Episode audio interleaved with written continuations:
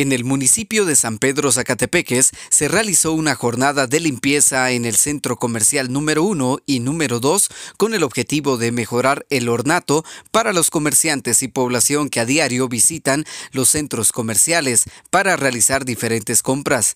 En la jornada participaron arrendatarios y elementos de bomberos voluntarios quienes con escoba y desinfectantes limpiaron los diferentes corredores de los centros comerciales. Desde Emisoras Unidas San Marcos, David Godínez, primera en noticias, primera en deportes.